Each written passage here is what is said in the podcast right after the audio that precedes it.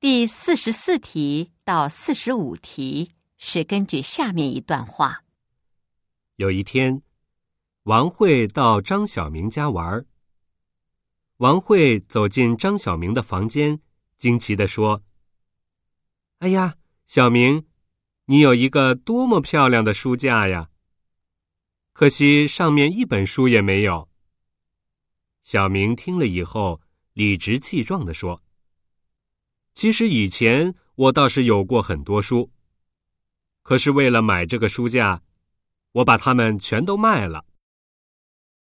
四十四，王慧看了小明的房间后，为什么惊奇？